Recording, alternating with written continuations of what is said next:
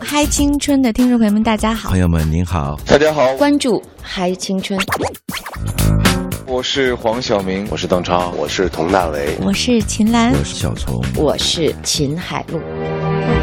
从失败的绝望中寻找到希望。坚持理想，一定会实现希望我。很喜欢这种朋友聊天一样娓娓道来真实。希望你会喜欢我们的节目。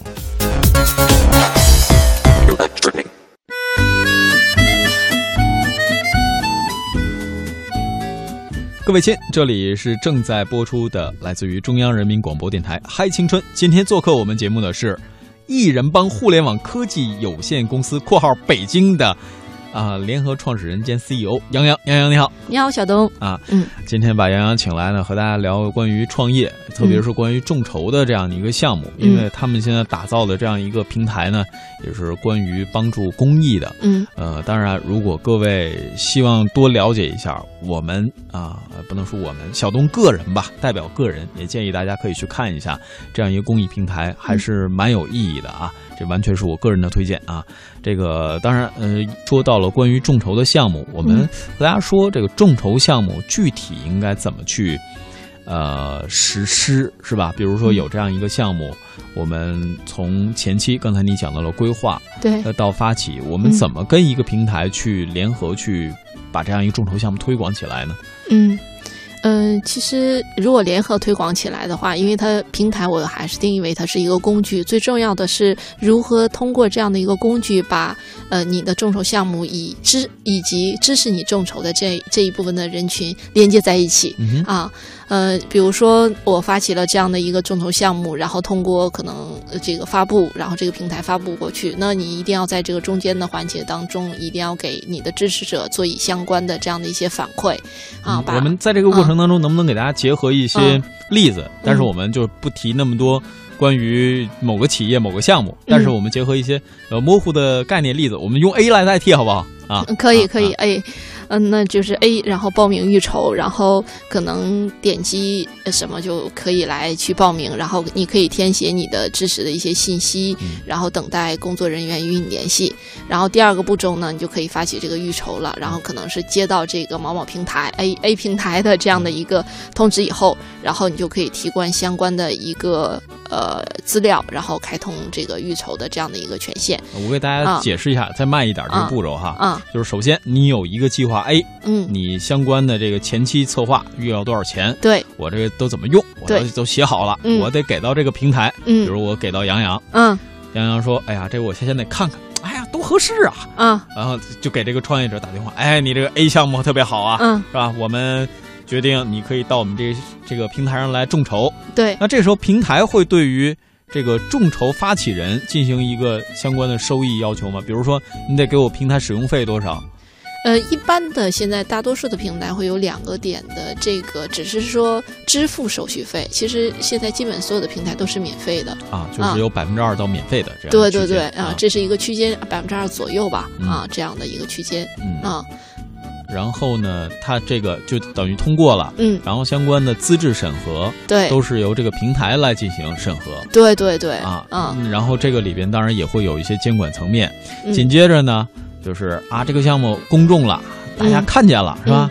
觉得哎呀，这个一项目这么好，嗯，这是一个梦想，我还能拿出产品，这更好了，对。我就要给大家投钱。对。那这个过程，往往我们看到现在大多数都是有一个时间段的，对对对，一个月到三个月不等吧，也可能也有有稍微短一点的，但基本是周期相对是比较长的。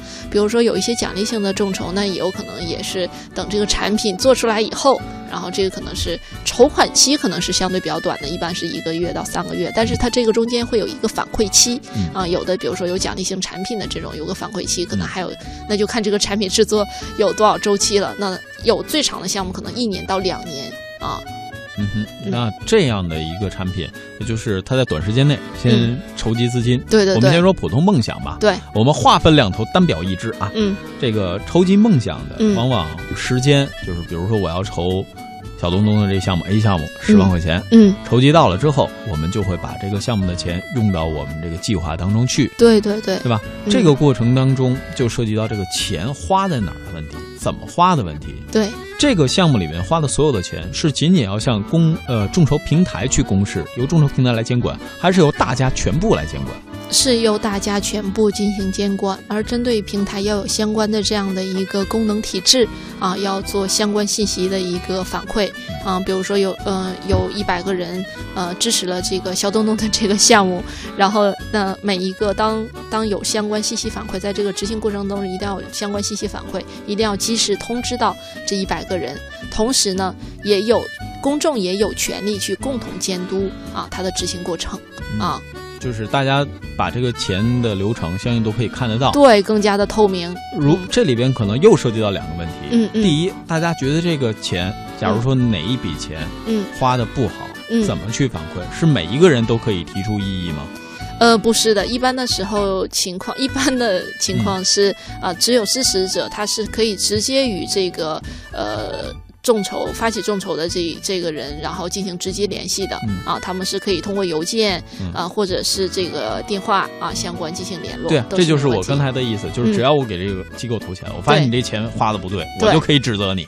呃，其实完全不是指责吧，我觉得更好去沟通整个事件的源头原委，因为其实呃众呃发起众筹人积极的做出反馈，呃给予每一个人也是对于本身公信力本身这个项目也是负责任的，因为任何做一个产品，包括众筹每一个梦想，他的他他做任何的事情，他是将来一定要进行社会化、商业化运作的。我觉得如果第一炮这个第一位第一个口碑都做不好的话，那我相信他这个梦想也是伪需求。对，啊。所以都是相互的信任。如果说你的这笔钱投出去了，你都不嗯信任他，你哪怕说差快八毛的是吧，你都觉得花的不合适，你都不能喝这人汽水儿，对对对，那那这个就可能，呃，各位你在投这笔钱的时候就嗯。要注意了。另外一个呢，就是假如说我这个人他在投资之后，因为刚才嗯我说涉及到两个问题嘛，嗯嗯。投资之后，那整个的这个收益回报不是我期待的，嗯。那怎么办呢？我这个收益回报指的是，比如说梦想，它没有达成这个既定的效果，可能嗯还需要二轮众筹才能完成，这个时候应该怎么办？嗯，其实这个是我觉得是从项目角度来讲的话，因为其实如果从项目角度来讲的话，那是没有完全的这种衡量标准。我觉得要有彼此的这个一个协商啊，然后沟通好相关的一些细节就可以了。那其实二轮众筹来讲的话，它是一定是对第一轮梦想的一个补充，它是单独的一个项目，而不是第一个项目的一个延续。所以说，这也就回归到刚才我说的，你在做这个项目众筹的时候，一定要把自己的这个项目规划清晰以后，这样他才会对彼此负责任对。否则接下来的事情也也也很难处理。这就是最最开始，嗯用 English 来讲叫 at the very beginning。你看嗯我英语偶尔还可以。啊好了，那这个是对于梦想的一个众筹，希望大家能够约略的有所了解。我的时代，我的擂台，怎样？我风格就是未来，不在乎他们怎么说，一切一切无限可能，怎样？怎样？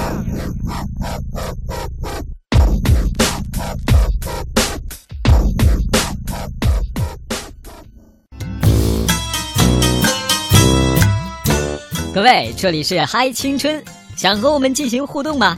新浪微博 CNR 小东等待你哦。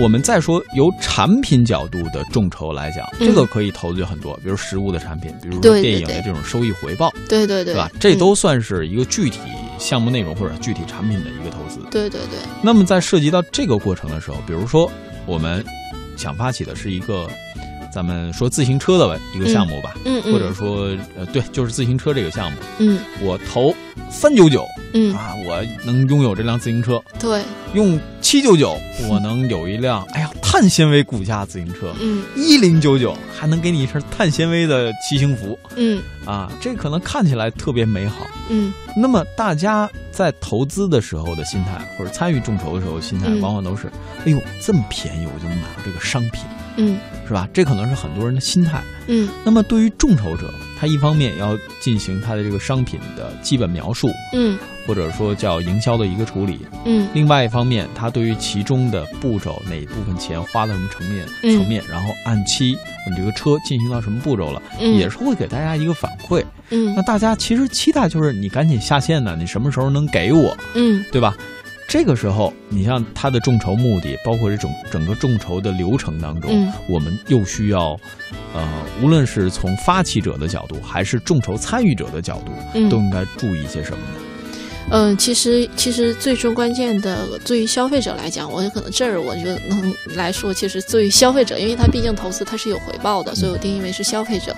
更重要的是，他什么时候能够得到这个产品，以及这个产品是不是当初他描述那样那么酷、那么炫。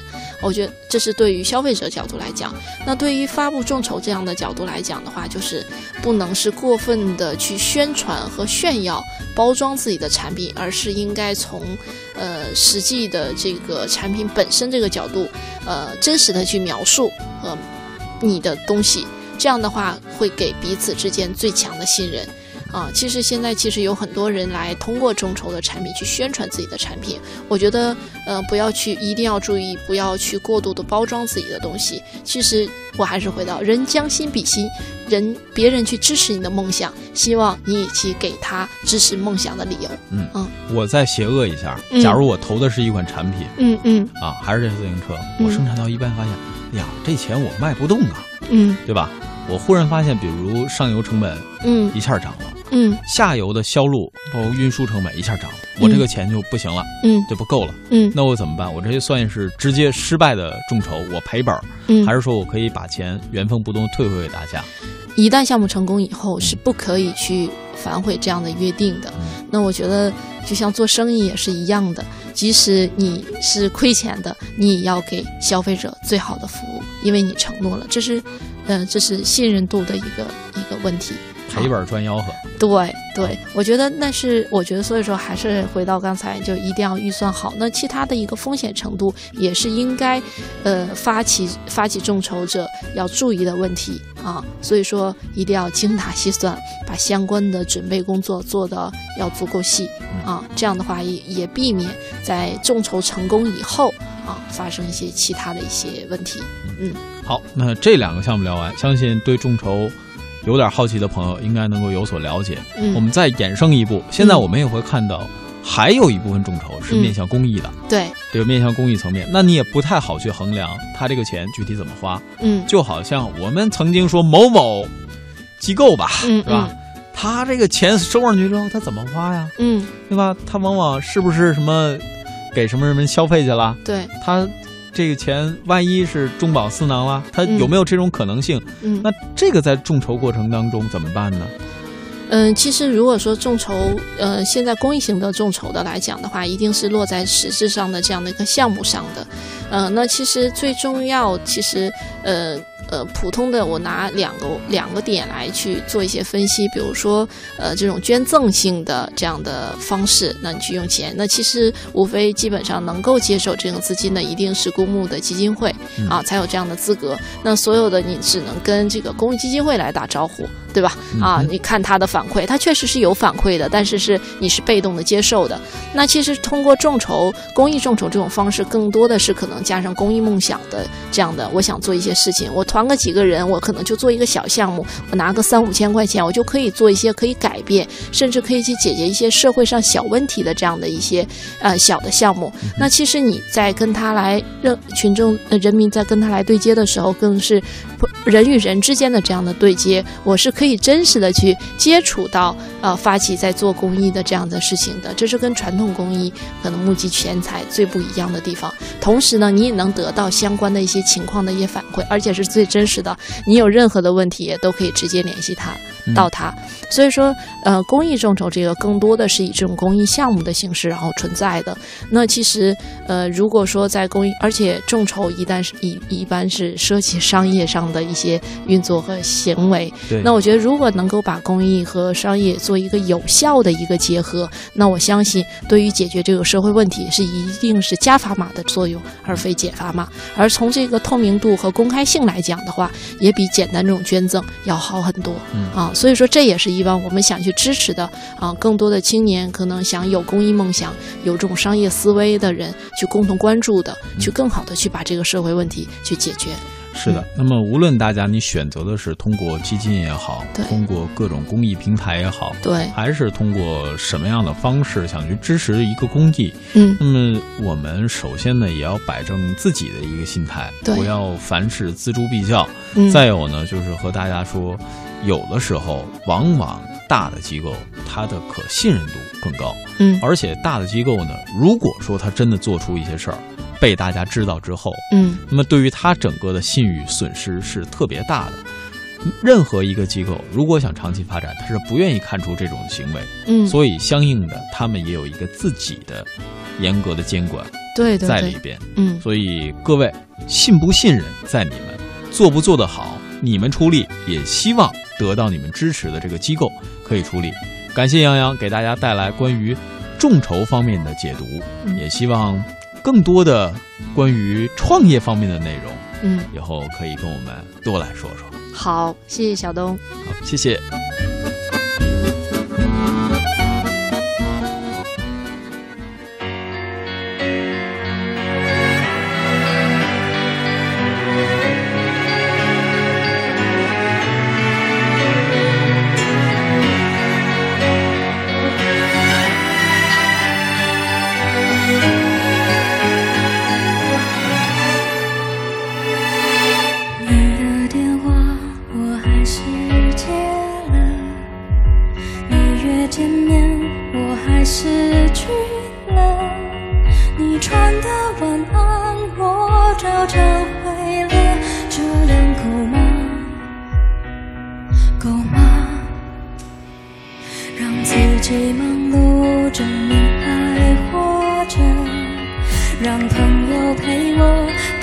好意思了。我说不爱你，你也就相信